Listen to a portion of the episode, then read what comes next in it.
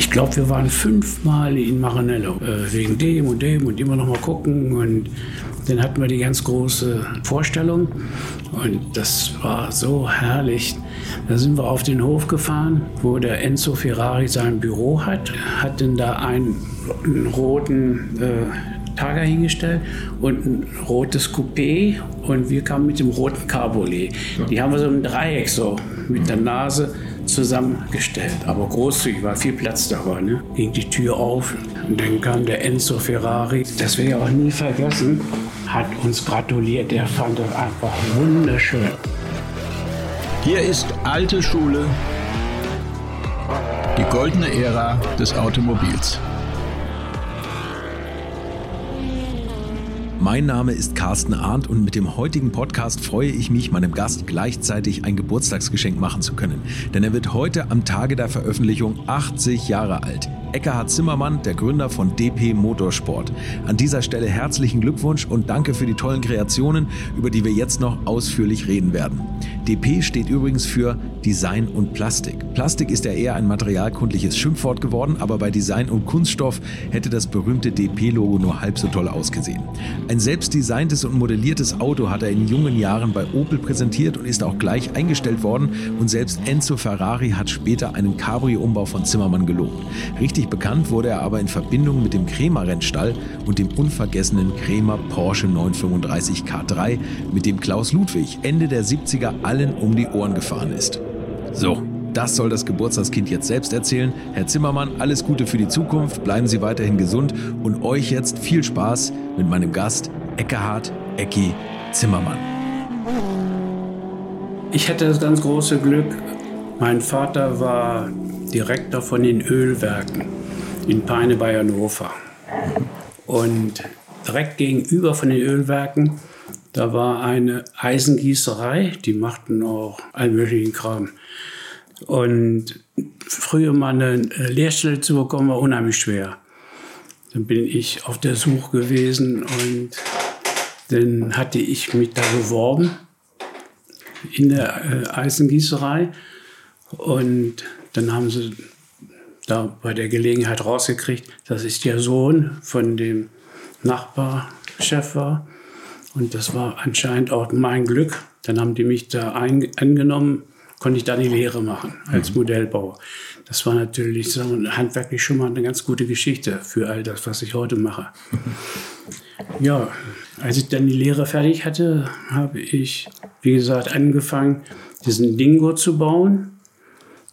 Da hatte ich mir dann am anderen Ende von, von Peine, hatte ich so einen Scheunenraum gefunden, den sie mir vermietet haben. Und da habe ich dann einfach mal drauf losgearbeitet. Und was heißt einfach drauf losgearbeitet? Also das war ein Käfer, oder? Ja, es hat ja keine Vorgaben gegeben. Hat mhm. ja noch keiner gemacht zu der Zeit. Und ich habe dann mir einen alten Käfer besorgt und habe das Chassis äh, verwendet dafür. Dann habe ich es durchgeschnitten, den Radstand verkürzt und habe einen kleinen offenen Sportwagen gebaut. Mhm. Mit dem bin ich dann auch mal hier nach Köln gekommen, meine Mutter besuchen, die wohnte ja schon lange hier. Und dann irgendwann hat sie gesagt, Mensch, willst du nicht einfach hierher kommen? Ist doch so schön. Ne? Ja, und mich hielt eigentlich im Grunde genommen mein Freundeskreis in Beine, aber mehr eigentlich auch nicht. Mhm. Und dann habe ich mich entschlossen, äh, nach Köln zu kommen. Und das war eine schöne Geschichte mit dem Apparat. Äh, unterwegs bin ich überall aufgefallen. Neide hat es gegeben und begeisterte Leute. Und dann habe ich mir gedacht, ja, wenn ich jetzt hier bin, muss ich mal gucken, dass ich irgendeine Arbeit finde. Dann bin ich mit dem Apparat ins Fortwerk gefahren und habe denen das gezeigt und gesagt, was ich gerne machen möchte, ob die mich gebrauchen könnte als ähm, Designer. Also Sie wollten Designer werden, aber hatten gar keine Ausbildung, oder? Nein. Modellbauer habe ich gelernt. Modellbau mhm. und Sie haben dann quasi ein eigenes Auto gebaut und sind damit sofort gefahren. Ja. Und die waren sehr angetan davon und haben mich dann aufgenommen. Da war ich Designer. In, der Jüngste überhaupt.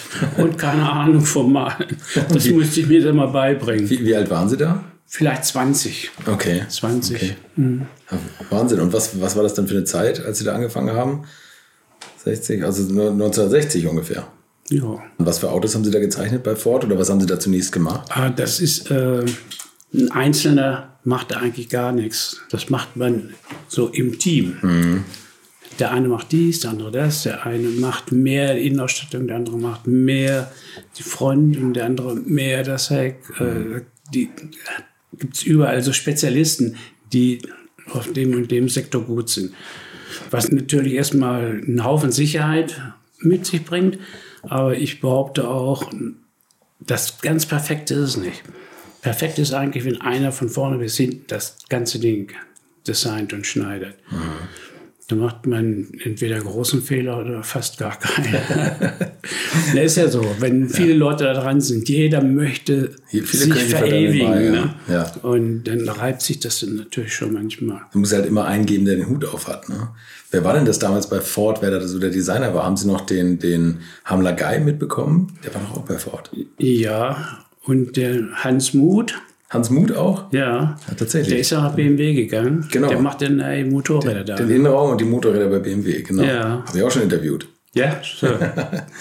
So, und, und Sie waren da der, der Jüngste und, und haben sich bei denen noch so ein bisschen was abgucken können und haben aber irgendwann gesagt, das ist, Ja. ihr mit eurem Design.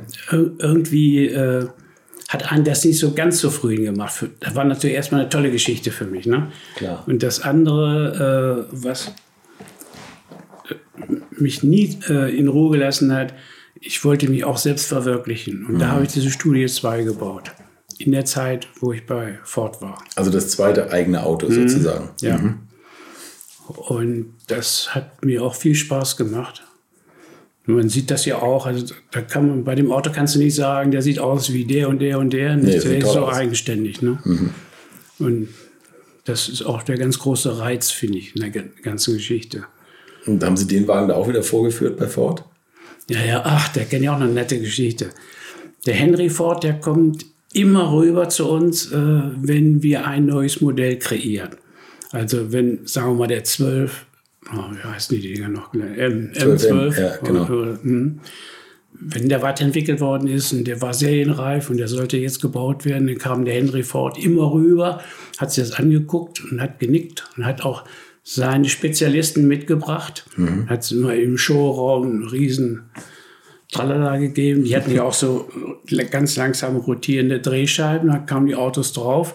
Und dann standen die ganzen Manager da, äh, Henry Ford mit einer dicken Zigarre und haben darüber diskutiert.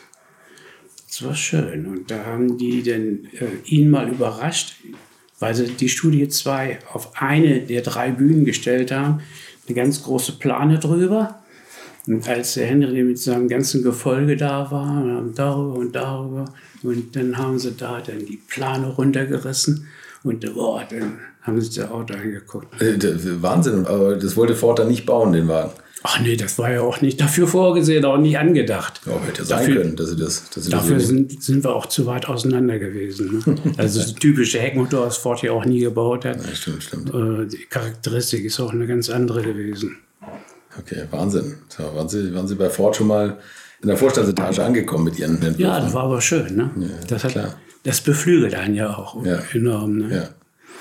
So, und dann haben Sie, wie, wie kam dann der Schritt zur Selbstständigkeit? Ich bin knapp zehn Jahre da gewesen, was ja auch idiotisch ist. Wenn ich zehn Jahre da gewesen wäre, hätte ich auch äh, Eine Rente bekommen. ja, einen monatlichen Beitrag, so Ja, ja, einen genau, kleinen ja, Beitrag. Ne? Aber über sowas hat man gar nicht nachgedacht, weil man nur solche 14 im Kopf hatte. Ja. Immer selber machen, schöner machen und so weiter. Ja, und äh, dann habe ich erstmal, wie gesagt, dieses eine Auto noch gebaut. Mhm. Und, und dann noch einmal. Und dann ging diese Selbstständigkeit dann über Porsche los. Und Porsche ist natürlich auch faszinierend gewesen. Und bis heute ja immer noch. Vielleicht sogar noch viel mehr, keine Ahnung. Jedenfalls war da ein schönes Betätigungsfeld, weil man in der Zeit die Autos wirklich an allen Ecken, Kanten noch mal ein bisschen schöner, formvollendeter machen kann. Und das ist dann der Einstieg für mich gewesen. Und als ich da ein bisschen erfolgreich war, habe ich mich dann auch dann selbstständig gemacht. Also nur äh, Anfang der 70er oder Mitte der 70er bei den, bei den F-Modellen dann haben sie, haben sie ein paar mhm. Kits angeboten. Ja, ja. Frontspoiler, Heckspoiler. Mhm. War noch F-Modellzeit. Mhm. Okay. Mhm. Als dann die G-Modelle kamen, dann haben wir auch sehr viel F-Modelle zum G-Modell umgebaut. Mhm. Äh, Betätigungsmöglichkeiten gab es ja ohne Ende. Das war so die Aufbruchszeit eigentlich, ne? Mhm. Auch, auch in diesem Tuning-Bereich. Motortuning haben sie aber nicht gemacht. Ihr Thema war immer eher Optik und Design. Äh, ne? Doch haben wir auch mitgemacht, aber nicht auf so einem breiten Feld. Und auch nicht so brutal, total Tuning, bis der Arzt kommt, sondern äh, im relativ kleinen Raum. Ich hatte auch äh, Mechaniker eingestellt gehabt, mhm. die auch nur Motore gemacht haben. Aber wir haben dann immer mit äh, bekannten, guten Firmen, die so richtig was drauf hatten.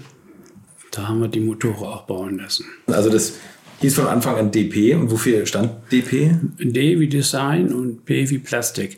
Plastik klingt natürlich sehr nach Billigplastik. Ne? Klingt böse, ja. Das Aber stimmt, ich ja. fand das Symbol so gut. Mhm. Dieses DP. So. Genau. So, äh, nebeneinander steht. Ja. Unten auf dem Rennwagen. Ne? Ja, ja. Jeder das, hat das Logo vor Augen. Also das ist. Dieses äh, DP habe ich weltweit schützen lassen. Mhm. Äh, das ging aber nicht so, wie es erst der erste Entwurf war. Der Entwurf, der war wirklich in der Mitte nicht offen, wie Sie da sehen, ja. sondern es war wie, in einem wie wir das so schreiben würden. Ja. Und dann äh, haben die das nicht schützen wollen weil äh, man, man kann Buchstaben nicht schützen. Ach so, okay. okay. Und das wusste ich wohl alles nicht. Und dann habe ich das so aufgemacht und so zusammengestellt. Und so sieht es eigentlich auch viel besser aus. Man kann immer noch ein DP erkennen. Ne? Absolut, mhm. ja. Und das, also Design und Plastik, da wussten Sie also schon, dass Sie mit Kunststoff, wie man heute in der Marketingsprache mhm. sagen würde, also dass Sie, dass Sie damit die Autos umkonstruieren und ja. dass Sie eher für die Schweller und Verbreiterung und so zuständig sind und mhm. die aus, aus Plastik damals gemacht haben. Wobei im Vorfeld, da gibt es noch eine kleine Geschichte, da war ich äh, noch nicht selbstständig. Da habe ich dann noch bei meiner Mutter hier gewohnt, also aus Peine bei Hannover raus. Ähm, da habe ich in einer Firma gearbeitet, die machten auch irgendetwas mit Plastik und ich habe denen auch versucht, Entwürfe zu machen.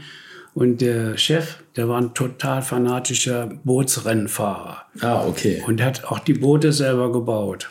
Das waren dann aber in der Zeit Sperrholzdinger, ne? Mhm. Die waren natürlich überall noch ein bisschen eckig. Sind wir dann auch auf dem Rhein gefahren, auf Wasserski gefahren, war das erste Mal in meinem Leben. Und der hatte dann so viel Spaß daran, weil er gesehen hat, dass ich ein bisschen was kann sagt er, wollen wir nicht so ein Boot mal bauen aus Plastik? Ne? der hat eine ganz große Halle hier in Bensberg. Dann hat er die Halle nochmal erweitert, dran gebaut. Und das war dann unsere Modellbauhalle. Da hat er mittendrin so eine Betonwanne gebaut. Und äh, dann hatten wir Träger auf Rollen und konnten die dann so fahren.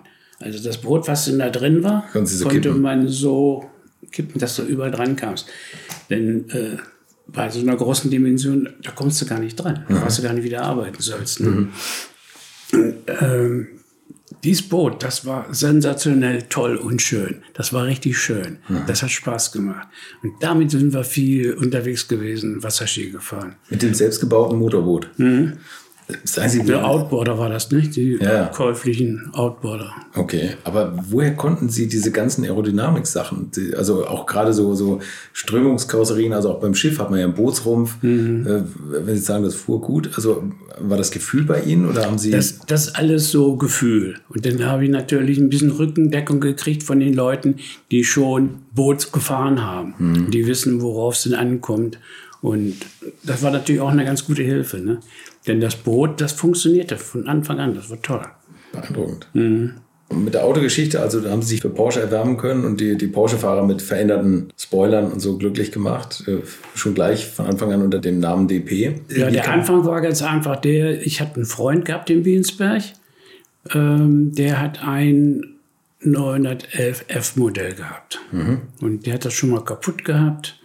Und dann habe ich das mal repariert und dann war der glücklich und zufrieden, weil Ersatzteile sind teuer. Mhm. Und der hat das dann beim Porsche Krämer in der Inspektion gehabt. und hat dann auch mal erzählt, dass ich da sowas machen könnte.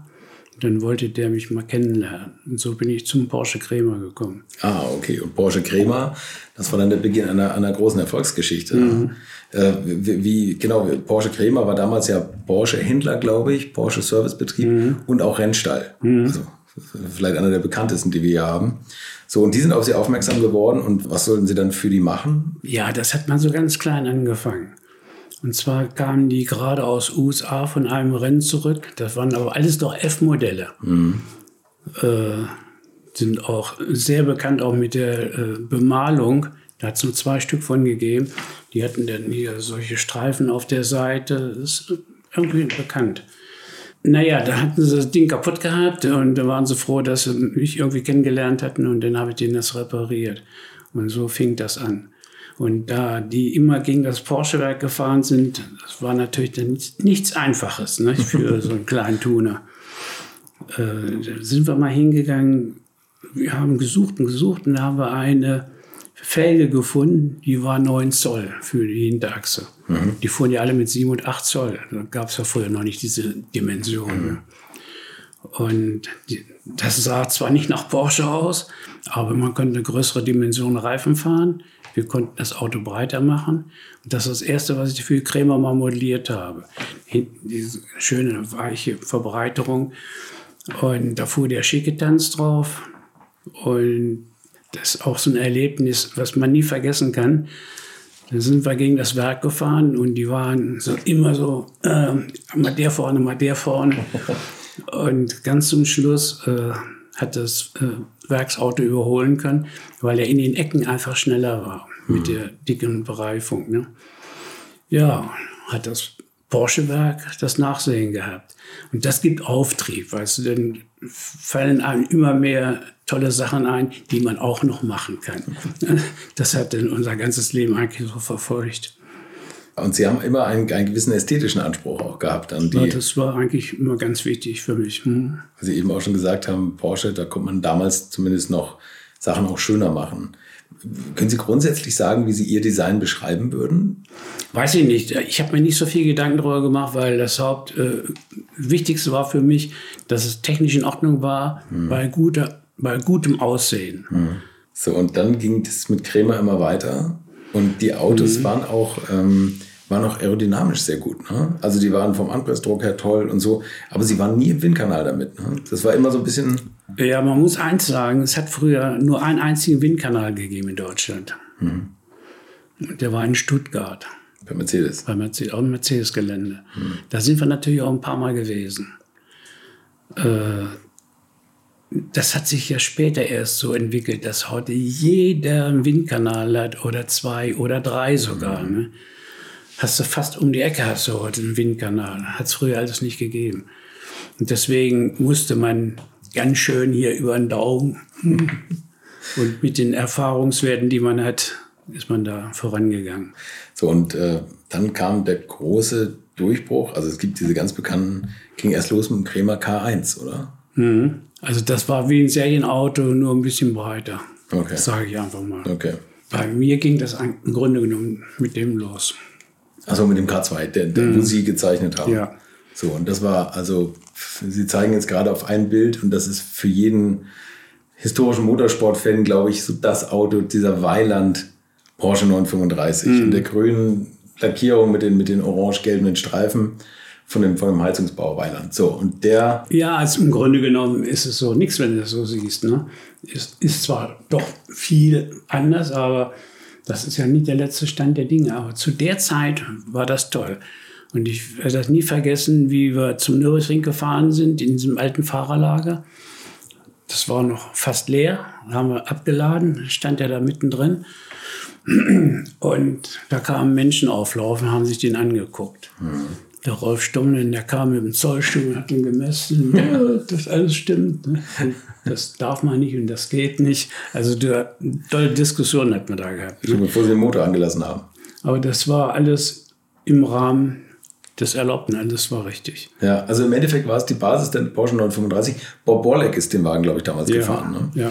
Und äh, man habe ich jetzt gerade gehört von, von ihrem Sohn Patrick, äh, dass man alles unterhalb der Radnabe durfte man verändern. Mhm. So, und deswegen ist das Design noch so sehr Porsche-ähnlich brutal oben und unten Mhm.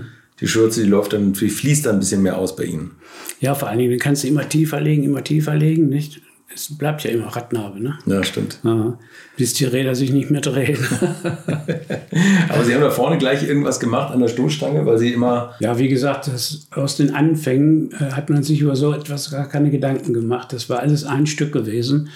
Und das ging auch so auf ganz pottebenen Rennstrecken, war alles okay. Aber wenn du auf der Nordschleife fährst, dann hat der aufgeschlagen, das ging gar nicht. Und wenn du den so hochgeschraubt hast, dass er nicht mehr aufschlägt, nicht, dann hat er zu viel Auftrieb gekriegt.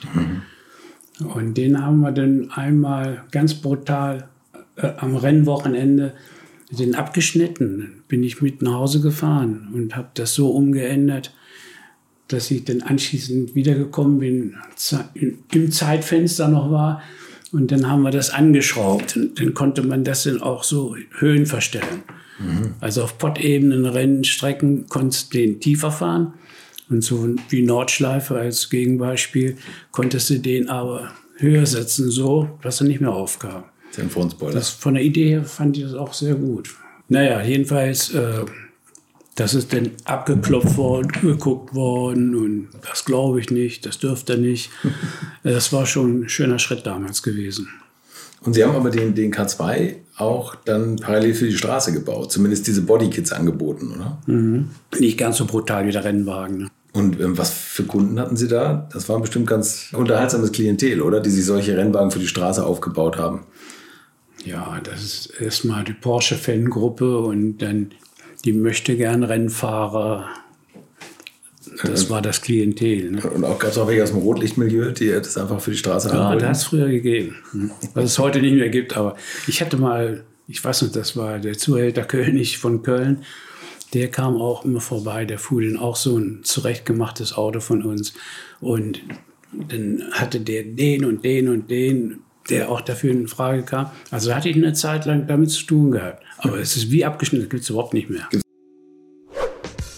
Würdet ihr eigentlich auch so gerne wie ich manchmal neue Länder mit einem Oldtimer erkunden, aber ihr scheut euch die lange Anreise auf Achse oder die teuren Transportkosten?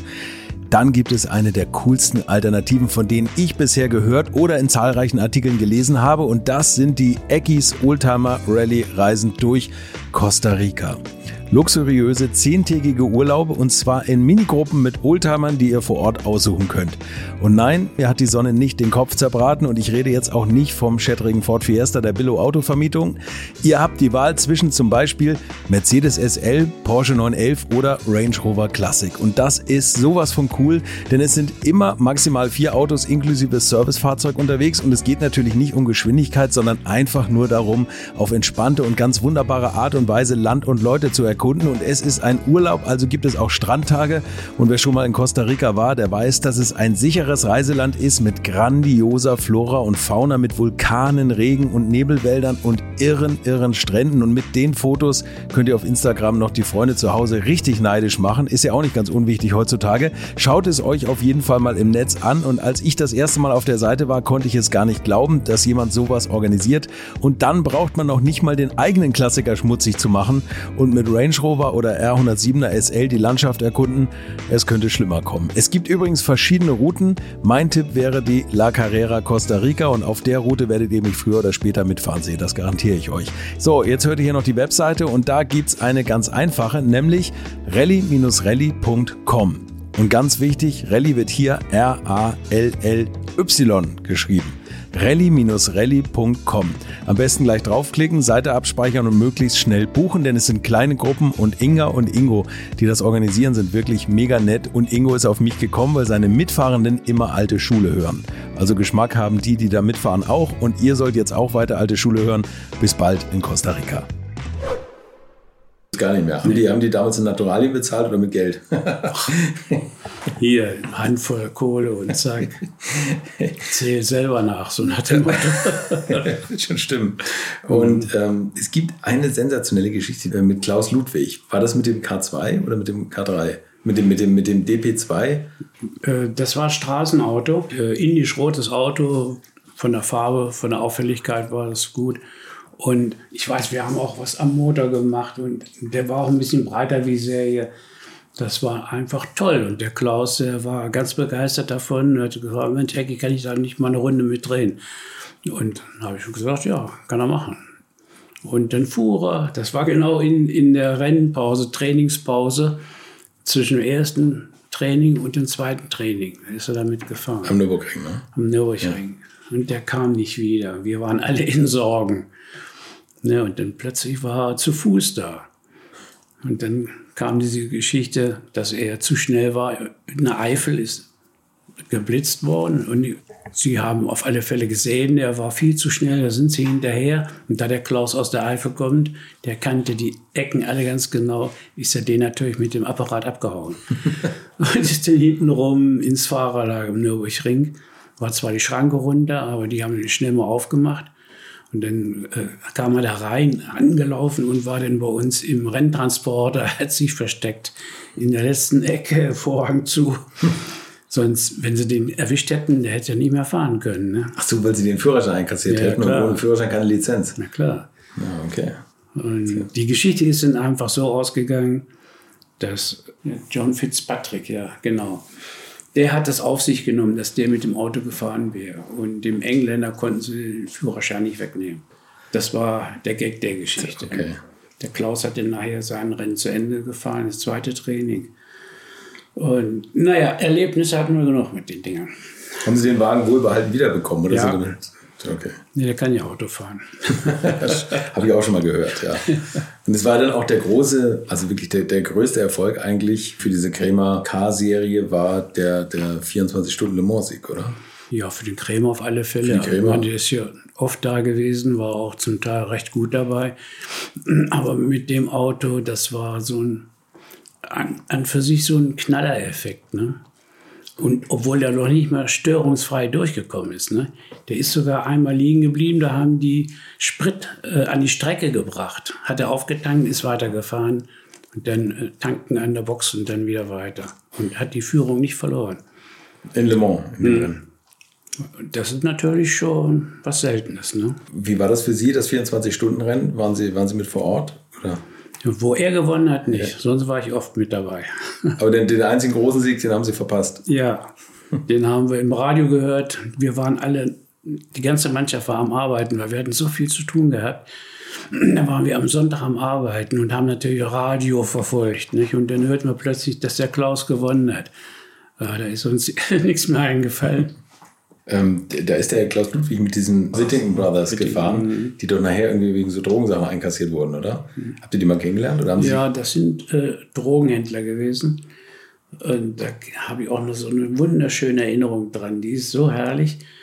Der Erwin Krämer, der kam irgendwann mal äh, und sagte, jetzt sind wir auf Gold gestoßen. Und dann erzählt er ganz stolz, ähm, dass sie jetzt zwei Leute aus Amerika gefunden haben, die mit dem Auto fahren wollten.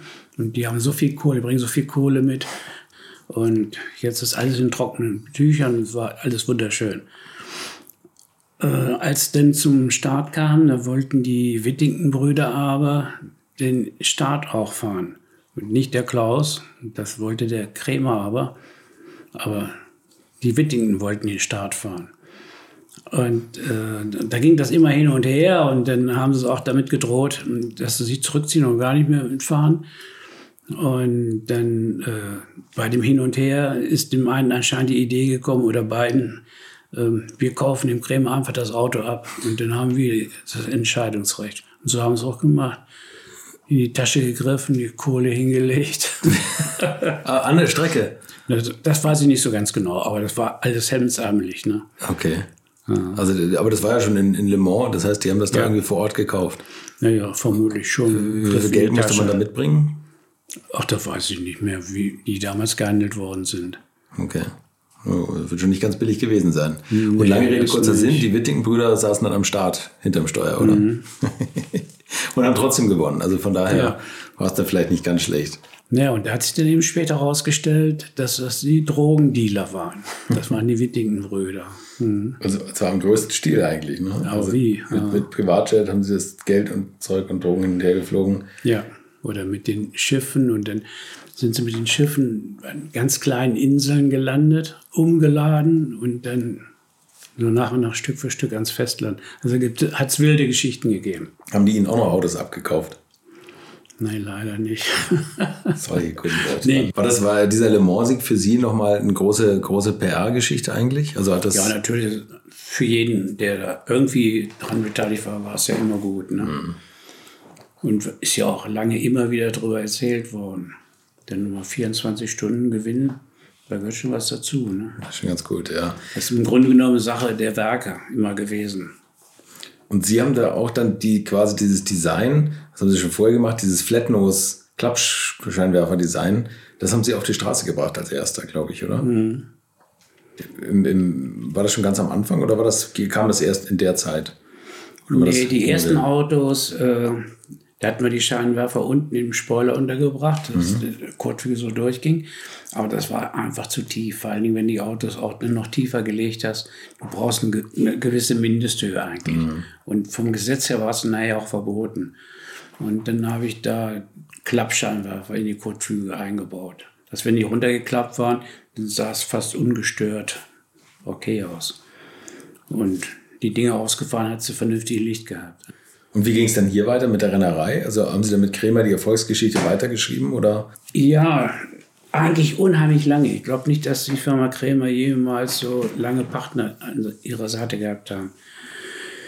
Aber es hat auch immer wieder Reibereien gegeben. Zum Beispiel, äh, ich habe das Design übernommen und habe Straßenautos draus gebaut. Also dann waren die nicht so giftig und griffig wie ein Rennwagen, aber hatten die Charakteristik von einem Rennwagen. Das geht ja auf der Straße sonst gar nicht. Und das ist ein ganz tolles Geschäft geworden. Ich habe den TÜV gemacht dafür und ist jede Menge gebaut worden. Und das hat die Krämer-Leute unheimlich beschäftigt. Das haben die nicht gerne gesehen. Das, ich sage ganz einfach mal, dass ich erfolgreich war. Sie mhm. wollten immer die Erfolgreichen sein. Und äh, dann haben die selber auch Autos umgebaut. Und wir haben am Anfang den TÜV dann auch für Krämer gemacht. Und dann äh, hat es schon immer mehr Reibereien gegeben. Die haben mir das nicht gegönnt, sage ich einfach mal. Ist aber auch wirklich so. Und dann haben wir uns einmal zusammengesetzt in dem Büro, da saßen die beiden Krämer mir gegenüber und dann haben die mich so nach und nach in die Mangel genommen. Ne? Das ist mir dann nachher so gegen die Schnur gegangen. Ne? Das, äh, das war wie so ein Trommelfeuer, mal links, mal rechts. Ne? War furchtbar. Und da bin ich aufgestanden und habe gesagt, wisst ihr was, wir hören jetzt einfach mal auf. Ich fahre jetzt nach Hause, ihr könnt noch mal darüber nachdenken, aber von mir aus ist dann Feierabend, ne? machen wir nichts mehr. So sind wir auseinandergegangen. Da waren sie natürlich erstmal muckschig und beleidigt, weil das hatten die eigentlich nicht so vorgehabt. Die wollten mich nur ins Kreuz treten. Mhm. Und äh, ich war aber mittlerweile mit den Straßensachen schon so weit, dass ich mich damit auch gut selbstständig über Wasser halten konnte und habe das dann natürlich auch massiv ausgebaut. Ne? Mhm. So Rennerei auf eigene Faust wäre nicht ihr Ding, oder? Dass sie einen eigenen Rennstall gemacht hätten. Nee, es, es hat aber äh, jede Menge Sport gegeben. Also nicht der Spitzensport, der höchst klassifizierte Sport, sondern eine Stufe tiefer. Mhm. Und da hatte ich auch sehr viele Kundschaft und zum Teil haben wir die noch betreut. Mit dem K4 konnten Sie da anschließen an die, an die Motorsporterfolge vom K3? Ja, ja, der ganz große Unterschied in der Entwicklung von den Krämer K3, K4, der Sprung, der war erheblich, weil die von der Originalkarosserie, geänderten Karosserie abgewichen sind und haben ein äh, Aluminium-Gitterrohrrahmen geschweißt und gebaut. Und äh, da hatten die natürlich noch keine Erfahrung mit gehabt. Ne? Mhm. Der war sehr gut und sehr stabil, aber hat viele Sachen gegeben, die noch nicht so ganz klar waren. Unterboden zum Beispiel äh, ist dann angesetzt worden. Man konnte ihn ja auch tiefer legen, weil man den Unterboden höher einsetzen konnte. Also es hatte viele Vorteile, aber auch viele Neuigkeiten gegeben.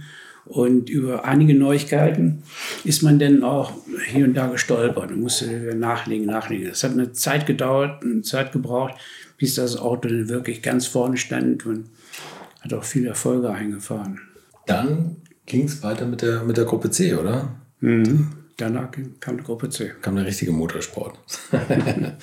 ja, für den Jöst habe ich auch das erste Auto gebaut. Sonst hatte ich für Jöst immer mal Kleinigkeiten gemacht. Mhm. Aber da hatte ich das ganze Auto hierher bekommen und habe das auch hier fertig modelliert. Und das war genauso in der Zeit, wo ich mit dem Krämer so ein bisschen so Tiefstand hatte. Das war vielleicht auch zu heftig, wie ich da aufgestanden bin und habe gesagt, so jetzt außen vorbei. Mhm. Hatte Nachwirkungen gehabt. Aber die Krämer, die haben mich dann auch besucht. Und dann haben sie gesehen, was sie eigentlich nicht sehen sollten, dass sie für den JS den ersten C-Typ gebaut haben. Mhm. Da sind die auch scharf drauf geworden und konnten gar nicht abwarten, dass sie mit dem JS-Auto fertig sind. Dann sollte ich denen das auch Auto bauen. Das hat dazu beigetragen, mit Sicherheit. Okay. Wie gehen Sie da eigentlich ran? Oder wie, wie starten Sie so ein Design, wenn Sie dann ein Auto auf den Hof geschoben bekommen? Äh, und sagen, jetzt, jetzt fange ich da an, irgendwas draus zu modellieren, was hoffentlich besser läuft als das Werksauto. Wie fängt man da an? Oder wie ist der Prozess? Ja, erstmal muss man den Charakter natürlich von dem Auto behalten und mhm. dann ist man an die Eckwerte gegangen. Sagen wir mal, tiefer legen, so tief es geht. Mhm. Wenn dann nur Originalchassis ist, das ja auch dann begrenzt. Ne? Und dass man diese ganzen Eckpunkte, dass man sich die hinstellt. Und dann baust du um die Eckpunkte drumherum deine Karosserie. Also mhm mit bewährtem äh, Ausdruck. Was mir natürlich immer viel Spaß gemacht hat, denn äh, das steckt bei mir drin von Kindheit. Also Design und schöne Sachen. Ne? Ja. Und da darf man natürlich das Ursprüngliche muss man noch erkennen können. Das ist wichtig. Das ist bei dem K4 schon heftig. Ne? Sie haben ja nicht nur Porsche gemacht, sondern Sie haben sich auch mal an Ferrari rangewagt, oder? Ja, äh, als ich bei Ford als Designer war. Ja. Das ist auf dem alten Gelände im alten Fordwerk. Da hat es diese Abteilung, Entwicklungsabteilung gegeben. Mhm. Und direkt neben dem Designstudio, da war äh, Entwicklung und der Entwicklungschef, den habe ich dann kennengelernt. Der kam da auch schon mal ab und zu mal gucken und der war auch Motorsport begeistert. Und so sind wir mal so zusammengekommen. Äh, und der hatte auch immer nur verrückte Ideen im Kopf. Und ein Ferrari-Freak war er. Und ich weiß nicht, wie das kam. Entweder er hatte äh, den, so einen kleinen Achtzylinder. Da gab es den, 328. 328. 308. 308. 308 genau. Okay, ja. Und da hat es bei Ferrari kein offenes Auto gegeben, sondern immer nur das geschlossene. Und dann hat es eins gegeben, da konnte es ein Stückchen Dach rausnehmen. Der, der Targa, ne? Ja. 20 Kilo. Und der ist auf die Idee gekommen, sagt der Mensch Eckert, äh, wollen wir nicht mal versuchen, Cabriolet draus zu bauen. Und der hatte sich dann ein Cabriolet gekauft und hat dann angefangen mit den ganzen Verstärkungen und dann Dach weg und, und, und. Und dann kam nachher, als er soweit fertig war, zu mir, dann hatte ich den Auftrag, denn daraus ein Cabriolet zu modellieren. Also mit, mit der Wanne, wo das ganze Dach runterkam. Dann haben wir einen Aluminiumträger oben zur Verriegelung modelliert mhm. und in Aluminium äh, gegossen. Und haben dann ein, für meine Gefühl damals, ein sehr ordentliches Cabriolet draus gebaut. Bildschönes Auto, da ist nichts im Weg. Also das ja. ist einfach ein ganz flach ablaufendes Heck. Also offen sah das Ding so, so toll aus. Ne? Ja. Und man, und man konnte nichts sehen. Sie hatten tatsächlich ein festes, eine feste Klappe über dem Dach auch. Mhm. Ne? Und, das Schöne war, mit dem, die waren ja auch nicht langsam. Wenn du mit dem richtig Vollgas gefahren bist, konntest du auch offen Vollgas fahren mit den Dingen. Wenn du jetzt was mit einem Porsche gemacht hättest oder mit einem Targa, ging es überhaupt nicht. Ne? Mhm. Da ging ja die ganze oh, flog der Kopf ja nur hin und her. das Ding, das ging wirklich richtig gut. Davon haben wir auch eine ganze Reihe gebaut. Und da ist die Idee aufgekommen, dem, äh, dem Enzo Ferrari das Ding anzubieten. Ob er das nicht einfach selber bauen wollte. Also Sie haben den 308 schon in Serie gebaut. Also es war Wir nicht haben ein paar Dinger schon gebaut. Okay, über okay, über ja. den Bäcker damals in Düsseldorf. Ja, ja, ja, okay. Autohaus Bäcker. Ja. Ich glaube, der hat auch das erste Auto zur Verfügung gestellt.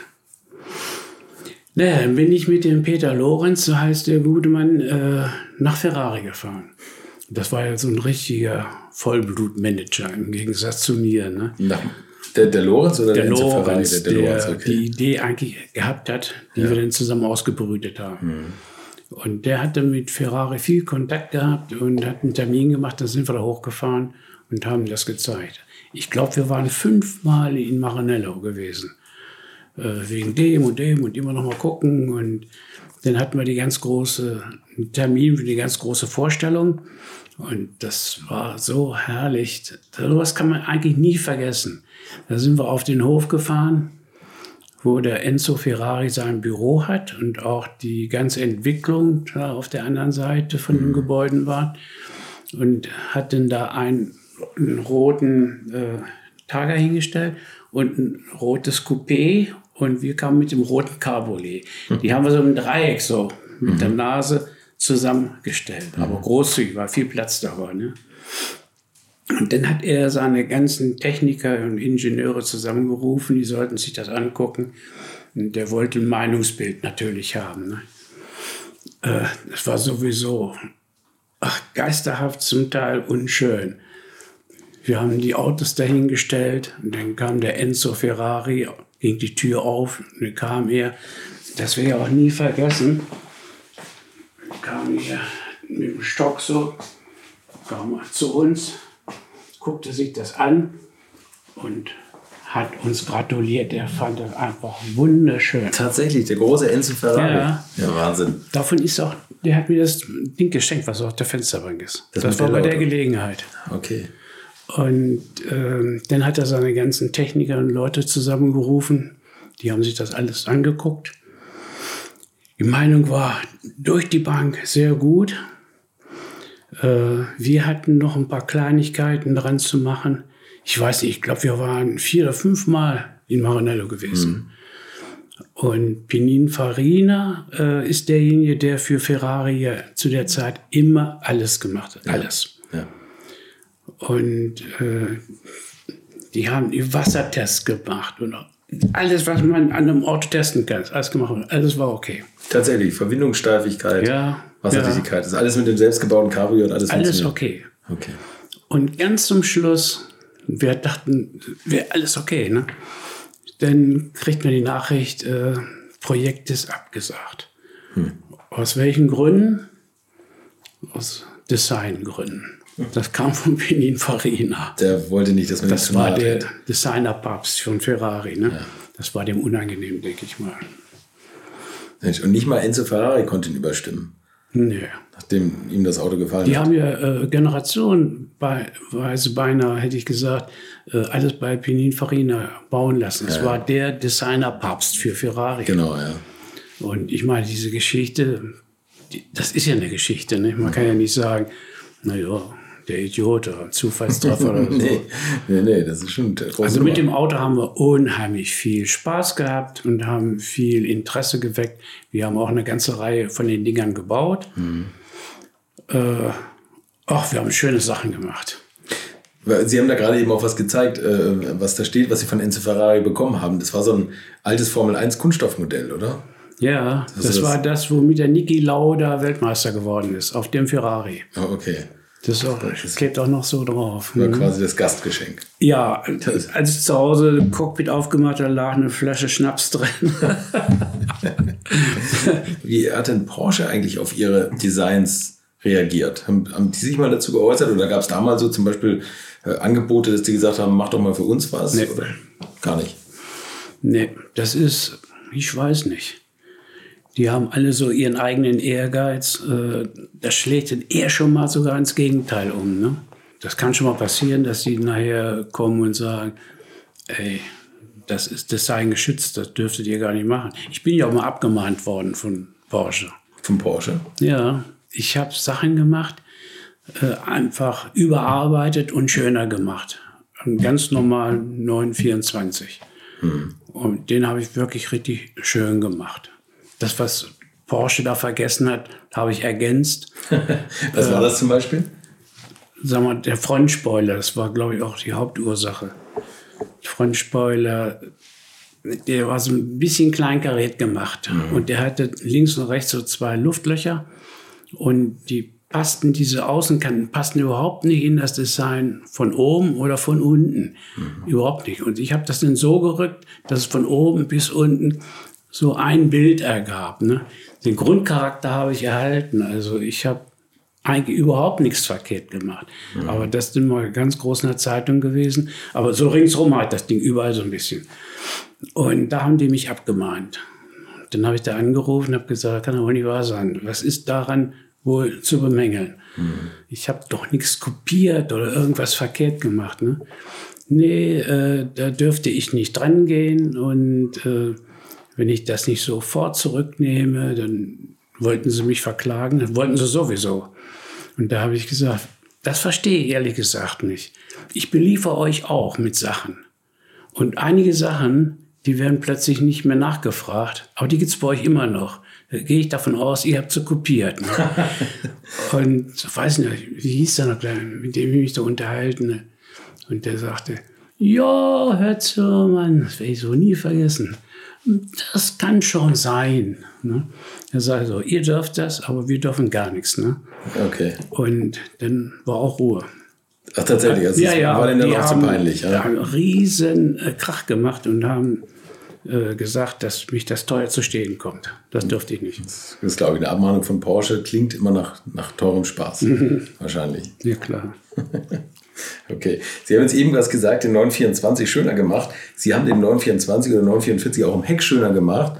Cargo hießen die Modelle.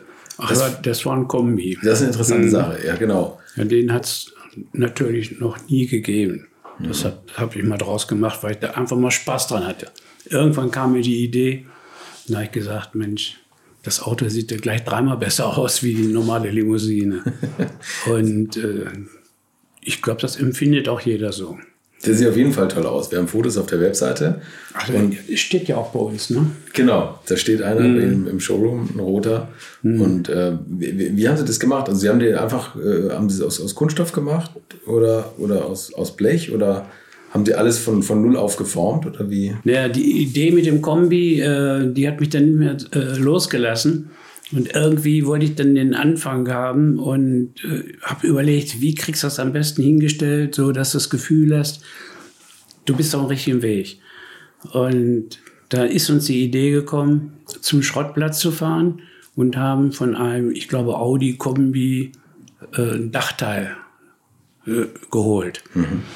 Und das haben wir dann auf den 24, 44er draufgepackt und so lange dran rumgeflickt und gemacht, getan, bis es irgendwie so äh, in die Kontur passte.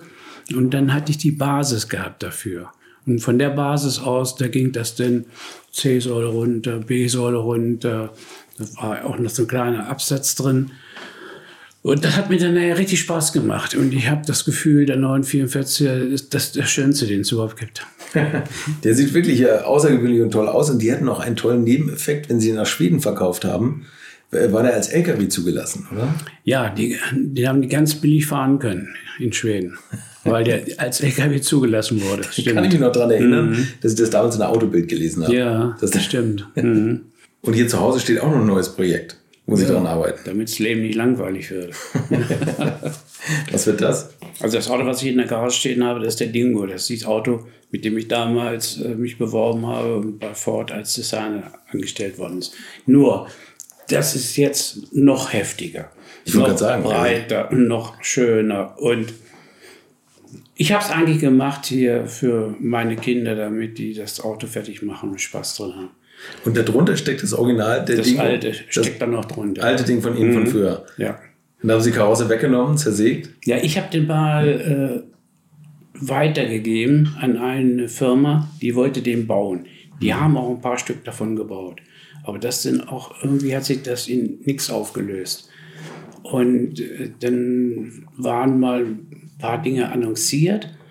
Und den einen Mann, den kannte ich auch, der das Auto hatte. Der ist dann mal zu mir gekommen und dem habe ich dann das Auto abgekauft. Und das Auto steckt jetzt da in dem Modellbau drin. war das, wie war das vom Zustand her, als Sie das gekauft haben? Oh ja, runtergekommen. War es nicht mehr so fahrbereit? Nee, also, nee, bevor nee. ich das jetzt wieder recht zurechtflicke. Ja, ich habe ja am Laufenden immer nur so, wie sagt man so schön, Ding, Dings, da Bums da im Kopf. so, und jetzt und ist das in, alles nicht mehr gut genug, dann macht man es neuer und schöner und besser. Das sieht wahnsinnig aus. Und das ist also, sieht so ein bisschen aus wie Porsche 908, wie so ein flacher Extremsportwagen. Mhm. Und was kommt da rein für einen Motor? Oder für Technik? Porsche-Technik? oder? Ja, da geht beides. Porsche Mittelmotor. Aha. Das ist da erstmal vorgesehen auch. Mhm. Da gibt es auch schon einen Rahmen äh, von einem Freund und Bekannten von mir.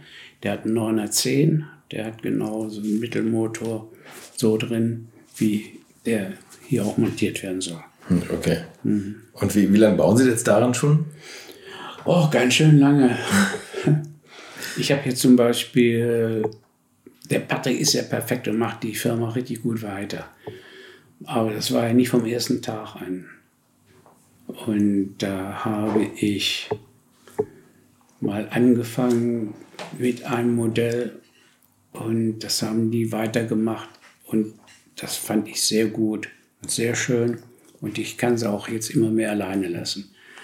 Aber ich habe jetzt zum Schluss in der Firma nochmal äh, den K4 nochmal gebaut.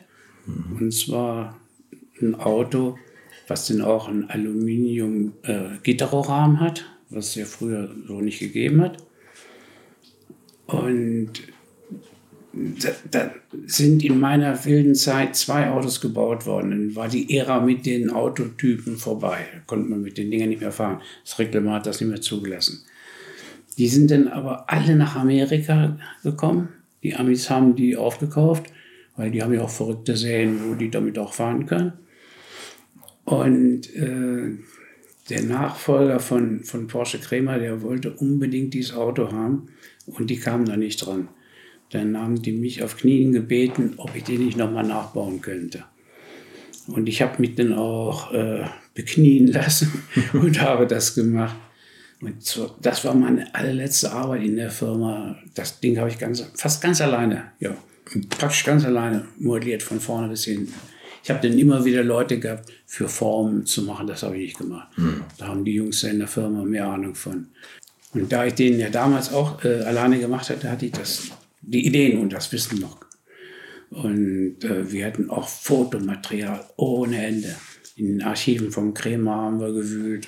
Ich habe Zeug gefunden, also der ist fast auf Millimeter genauso wie der erste war. Wahnsinn. Aber die tun sich heute alle unheimlich schwer. Also ich habe das Ding fertig. Ich müsste lügen, meinen Sohn fragen. Bestimmt vor eineinhalb Jahren habe ich den ausgeliefert an Krämer. Mhm.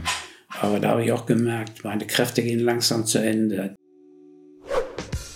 Ich möchte euch noch meinen Partner dieser Folge vorstellen und das ist die Firma Kali. Und die machen etwas, wovon ich lange geträumt habe, nämlich immer, wenn ich mal wieder große Rechnungen für kleine Arbeiten am Auto präsentiert bekommen habe. Ich erinnere mich da an meinen Wunsch, bei einem früheren Fahrzeug einige Programmierungen wie Blinkerbestätigung beim Abschließen und so weiter ändern zu lassen. Ich bin fast hinübergekippt bei den Preisvorstellungen des Händlers. Fehlercodes sind auch so eine Sache, wo man vielleicht gerne mal selbst draufschauen würde und nicht zuletzt werden über immer mehr Sensoren am Auto immer mehr Daten erfasst und dafür gefühlt immer weniger Infos an den Fahrer weitergegeben. Auch unfair. Oder habt ihr noch ein Ölthermometer oder das Manometer für Öldruck im Armaturenbrett? Ich nicht. Kali ist da der Problemlöser eurer Wahl. Damit habt ihr die komplette Transparenz über den Zustand eures Autos und holt euch die volle Kontrolle über euer teuer bezahltes Fahrzeug endlich wieder zurück. Als täglicher Begleiter liefert Kali euch die Fehlerdiagnose in Herstellerqualität, Auslesen und Löschen von Fehlercodes, Auslesen und Aufzeichnen von Motor-Live-Daten, sogar mit Referenzwerten zum besseren Verständnis, Freischalten von versteckten Funktionen, bei denen man auch manchmal staunt, was das eigene Auto eigentlich alles kann.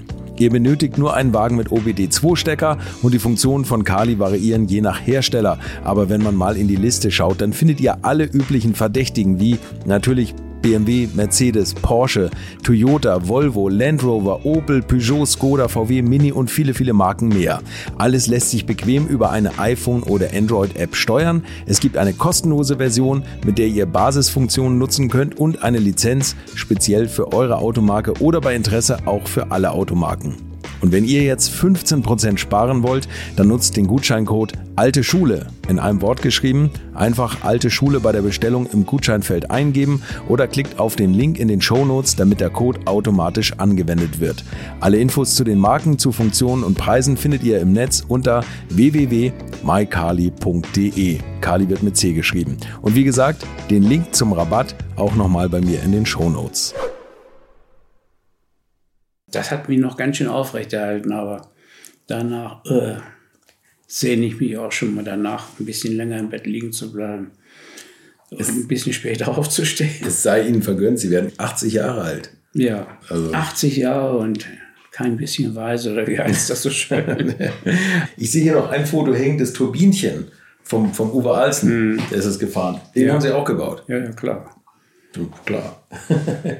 Als, sie, als wir da mit dem Nürburgring zum ersten Mal auftauchten, ne, das Ding ist umlagert worden. Auch vom Forschewerk, die Leute, die wurden da immer wieder hingeschickt und sollten gucken und fotografieren. Auch mit der Hutze oben auf dem Dach. Ne? Ja. Äh, Hat es ja auch vorher nicht gegeben. Aber wir haben dadurch die Ladeluftkühler wunderschön kühlen können. Steht ja richtig schön im Luftstrom. Das ist schon eine tolle Geschichte. Naja, das hat es da zu der Zeit nicht gegeben. Und da gibt es viele Ecken und Kanten und Löcher und so weiter, dass die Leute angezogen hat. Sieht gut aus. Und ist kleine Rekordrunde gefahren, glaube ich. Ja, ne? das ging ganz schnell. Ich meine, es war ja, der Uwe Ratzen ist ja auch ein Wahnsinniger, davon abgesehen. Haben Sie eigentlich selber mal Ambitionen, Rennen zu fahren? Nee, eigentlich nicht. Aber sagen wir mal, die Straßenautos, die wir bauen, diese extremen Autos, mhm die äh, bei den meisten Sachen, wo wir so viel dran gemacht haben, mussten wir dann so einen Härtetest machen. So 2000 Kilometer auf der Nordschleife. An zwei Tagen, also an jedem Tag 1000 Kilometer. Äh, 2000 Kilometer mit dem Apparat. Und dann will der TÜV sehen, ob alles heile geblieben ist, nichts kaputt gegangen ist, keine Haare, kein gar nichts. Ne? Da haben wir auch Sprit verballert ohne Ende. Hm. Und dann bin ich auch dazu übergegangen und habe dann nur bekannte Leute geholt. Ich kann das ja nicht an einem Tag alleine fahren. Hm, nee, klar. Da habe ich den Klaus Ludwig geholt. Ich kenne ja viele Leute sehr gut. Die können ja auch gar nicht Nein sagen. Hm. Und der Franz Konrad und ich habe gute Leute geholt. Hm. Und dann haben wir uns abgewechselt. Eine Tankfüllung und dann der nächste wieder. Ne? Aber da den Test sind Sie da hat Spaß gemacht. Da bin ich auch mitgefahren. Okay. Und da habe ich noch so schöne Erinnerungen. Auch, äh, da hatten wir auch bei einem einen Wochenende äh, die 924 auch dabei, den wir so heftig verbreitet haben. Da mussten wir auch TÜV testen. Und den bin ich dann auch mal gerne gefahren. Und ich fand das immer so toll. Ähm, wir sind nicht auf der Grand Prix-Strecke gefahren, nur auf der Nordschleife. Ne? Mhm. Wenn du von der Nordschleife zurückkamst, dann vor dem Eingang äh, Start und Ziel geht es gleich rechts um die Ecke. Mhm. Und da ist ja auch ein, ein, Platz mit Garagen, wie so ein kleines Fahrerlager. Ja. Da waren wir. Und ich fand das immer so beeindruckend. Der Klaus Ludwig, der kam so locker da um die Ecke. Die Hand da oben hätte gewogen. fand ich so toll. Und wir hatten mehrere TÜV-Ingenieure, die liefen dann auch so äh, die Nordschleife ab. Dann guckten sie mal da, mal da, mal da. Und dann war ich auch mit dem 24er gerade unterwegs, äh, die Fuchsröhre runter und kam dann den Berg hochgefahren. Und da habe ich die TÜV-Leute da gesehen. Und dann habe ich gedacht, du winkst auch mal so wie der Klaus Ludwig. da ging die Schüssel ab habe ich mich gedreht. Nee. Das ist aber alles gut gegangen. Ich stand wieder in der richtigen Fahrtrichtung und bin weitergefahren.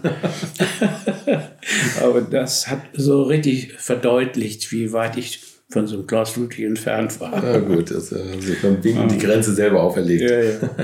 War schön.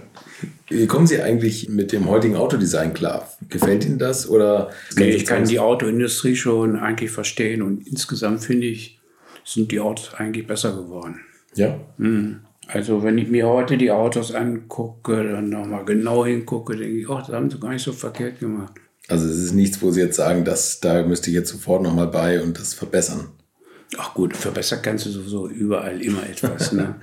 ja. Aber ich finde das nicht so schlimm, wie es äh, früher zum Teil war. Ne? Gab es irgendwas, was Sie früher beim Design immer am meisten gestört hat? Also ich habe so jetzt aus Bauchgefühl heraus diese, diese großen Spaltmaße. Das einzig vielleicht mit Ferdinand Piech, dass da immer alles besser sitzen musste bei den Autos. Ja, man muss aber ganz ehrlich sagen, also die Qualität, was das anbelangt, die hat ja unheimlich zugenommen. Ne? Mhm. Wenn du dir die Spaltmaße heute anguckst, das ist heute kein Thema mehr. Sind durch die Bank alle unheimlich gut. Ja. Und vom Design her, finde ich, sind die auch alle besser geworden, als sie früher mal waren. Wir müssen aber die Geschichte vielleicht von dem neuen 956 Straßenwagen erzählen. Ich habe einen alten bekannten Kunden, der hatte so die Idee gehabt, so einen C-Typ für die Straße fertig zu machen. Mhm. Ob ich dazu in der Lage wäre. Und da ich nie richtig Nein sagen konnte, vor allem ich immer daran interessiert war, was Interessantes, Spektakuläres zu machen, habe ich mich dann auch bereit erklärt und habe mich dann an die Arbeit gemacht. Man kennt ja, äh, erstmal kennt man von sich aus schon mal die ganzen TÜV-Voraussetzungen. Und dann habe ich natürlich alles, was ich nicht weiß, habe ich den TÜV da hinzugezogen. Und die haben mir dann auch mit dabei geholfen, worauf ich denn achten müsste, was da alles gemacht sein muss. Und dann haben wir das Auto auch umgebaut und für die Straße auch zugelassen gekriegt. Das war natürlich nicht ganz einfach, aber immerhin, es hat geklappt. Mit dem, mit dem originalen Motor und dem ganzen 956? Ja, der Motor ist natürlich hier und da nachgearbeitet worden, weil äh, der, der Rennmotor, der ging hier äh, unten nicht richtig, nur oben und mhm. da kriegst du auch Abgas, alles sowas nicht richtig hin. Aber es ist alles so geändert, dass wenn du die Haube aufmachst, siehst Aggregat da drin, das ist, als wenn es das Original Porsche Rennaggregat ist. Also das ist eigentlich so ganz, ganz wichtig. Ne? Was musste man da so alles machen? So, das, was mhm. erstmal augenscheinlich ist, äh, das ist das Spaltmaß, äh, zum Beispiel im Heckspoiler. Der hat ja ein Flügelbrett da oben mhm. auf dem Heck liegen und der TÜV, der sagt, äh, mehr als 40 Zentimeter Durchlass ist verboten.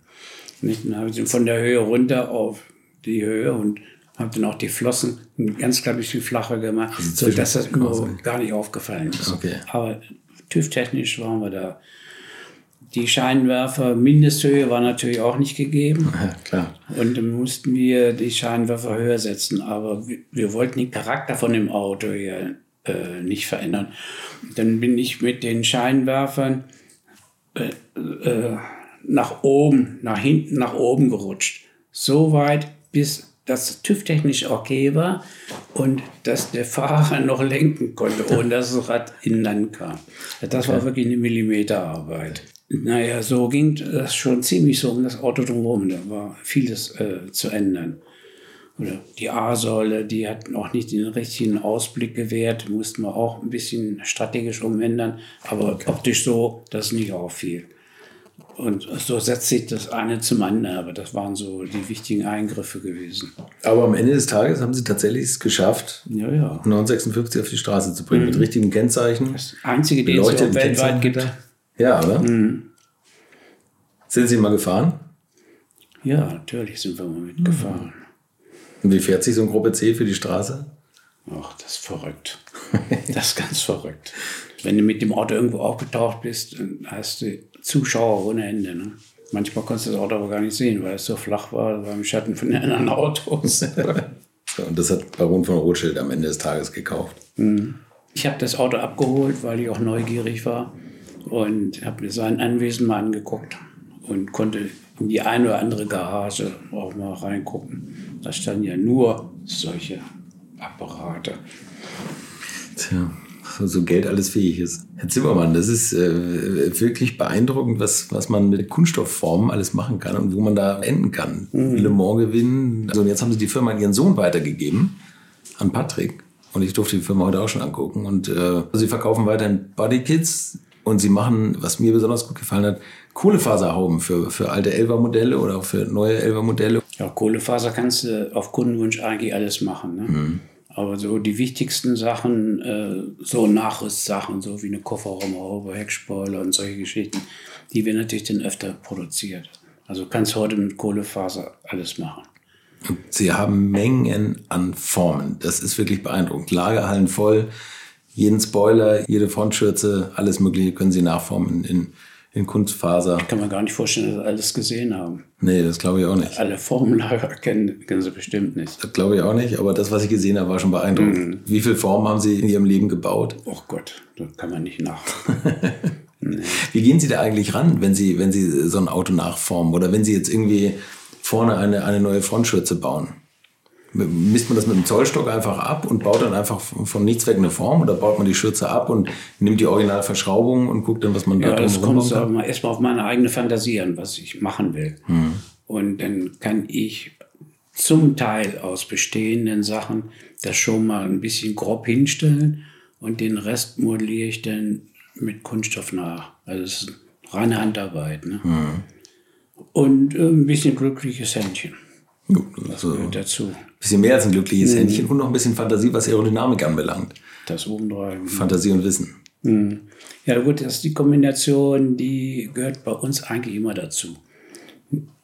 Also irgendein schönes Auto bauen, nur weil man ein schönes Auto haben will, das reicht nicht. Mhm. Es muss schon funktionell sein und schön. Dann ist das so auf meiner Linie. Okay. Es gibt noch eine letzte Frage immer mhm. von mir. Mal angenommen, es gibt keinen Sprit mehr mhm. und jeder bekommt noch mal 50 Liter auf dem Hof gerollt. In welchem Auto und auf welcher Strecke verbrennen Sie das? Das ist eine Frage. Ja, nicht schlecht, oder? ja, ich glaube, da muss ich mir ein ganz sparsames Moped anschaffen, damit ich weit komme. und wo fahren Sie damit hin? Ja, in die Firma und zurück. Sehr praktisch gedacht, Eckhard Zimmermann. Vielen, vielen Dank für das Gespräch. Ja, gerne.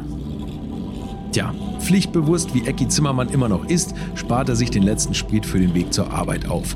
Da würde mir auch was Besseres einfallen. Vielen Dank fürs Zuhören. Fotos seiner Kreationen findet ihr übrigens auch bei mir auf Facebook, Instagram und Co. Und dann freue ich mich, wenn wir uns nächste Woche wieder hören. Infos, Bilder und alles Wissenswerte unter der Internetadresse www.alte-schule-podcast.de. Alte Schule ist ein Podcast aus den WakeWord Studios.